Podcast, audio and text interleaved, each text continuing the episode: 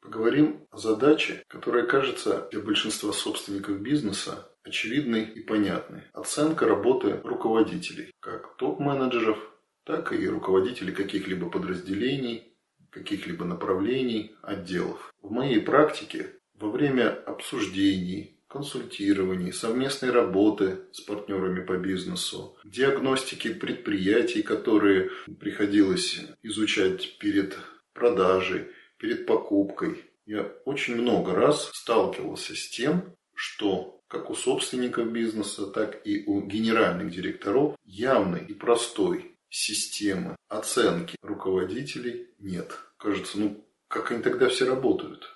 И вот этот вопрос меня больше всего мучает. Изначально, когда-то в начале 90-х годов, когда я сам создавал первый бизнес, я ходил и у всех самых разных, кто мне только мог попасться в поле общения руководителей, я спрашивал, а как вы оцениваете руководители, персонал, как подбирать, как дальше управлять. Я уже тогда столкнулся даже с очень такими матерыми руководителями, которые десятки лет занимали руководящие должности. На эти вопросы я слышал какие-то очень неконкретные ответы. Ну, должен быть человек ответственный, должен выполнять то, что ему сказали, у него должны быть горящие глаза, мотивация, честный, не воровать. Некие такие очень банальные клише, которые каждый человек может истолковывать по-своему. И очень важный еще момент. Эти клише, они сдвигаются в зависимости от ситуации. Есть некий контекст, есть э, некие обстоятельства. И как у руководителя, который стоит над другим руководителем и дает ему какие-либо инструкции, так и у самого руководителя. Есть подчиненные, есть разные входящие приоритеты информации. Естественно, у него есть эмоции, какие-то стрессы, авралы, и он вынужден между сотнями разных входящих информационных поводов выбирать приоритеты и что-то делать. Дальше. Когда мне приходилось выстраивать многократно систему работы разных руководителей, я старался действовать максимально простым и рациональным способом. Собственнику или генеральному директору, в зависимости от того, с кем шло взаимодействие, или для самого себя, задавался вопросом, какова самая главная задача для конкретного руководителя. Ну, например, мы берем маркетолога или мы берем закупщика, или мы берем финансового директора, руководителя логистического подразделения, производственного подразделения. И дальше эту самую главную функцию раскладываем на несколько базовых бизнес-процессов. Финансист должен оптимизировать все имеющиеся в его финансы распоряжения. При необходимости находить ресурсы как можно дешевле. Закупщик обязан постоянно мониторить рынок, прилагать все возможные усилия, чтобы получать товар как можно дешевле, платить за него как можно дальше от поставки.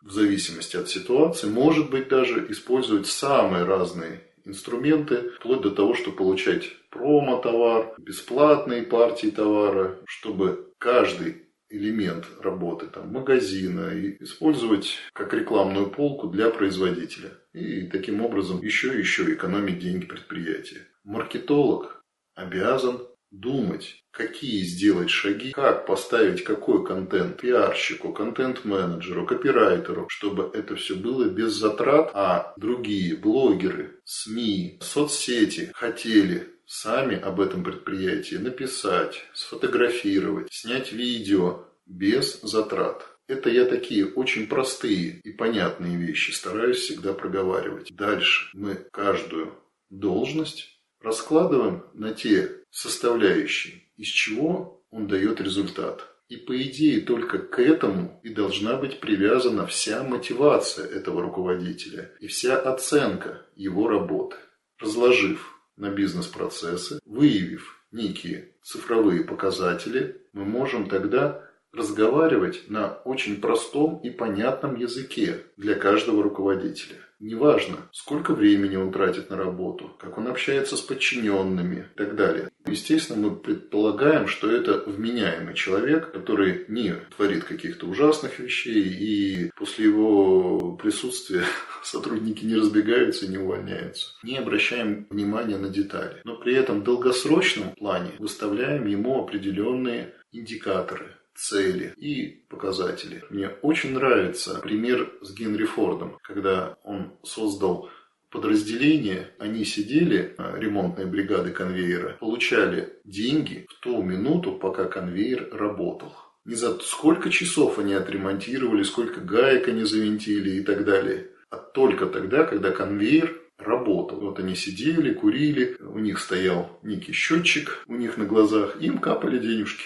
В это время они должны были думать постоянно, что бы такого сделать, где бы смазать, отремонтировать, или там в те минуты, когда рабочие отдыхают, пойти что-то заменить, какой-то подшипник, еще что-то, еще что-то, чтобы конвейер не останавливался. Как только конвейер останавливался, им прекращала капать зарплата вознаграждения. Ну, я думаю, там, скорее всего, еще были какие-нибудь коэффициенты. Детали никто не знает, это только история многократно кочующая во всех бизнес-тренеров, социальных сетях и так далее. Вот таким образом и надо выстраивать работу каждого руководителя вместе со всеми его подчиненными. И тогда мы можем получить максимум супер развитие того подразделения, которое нам нужно, решение каких-то прорывных задач или снижение брака, снижение недовольства клиентов, если это сервисное подразделение, самая филигранная оптимизация финансов и дотошнейшее до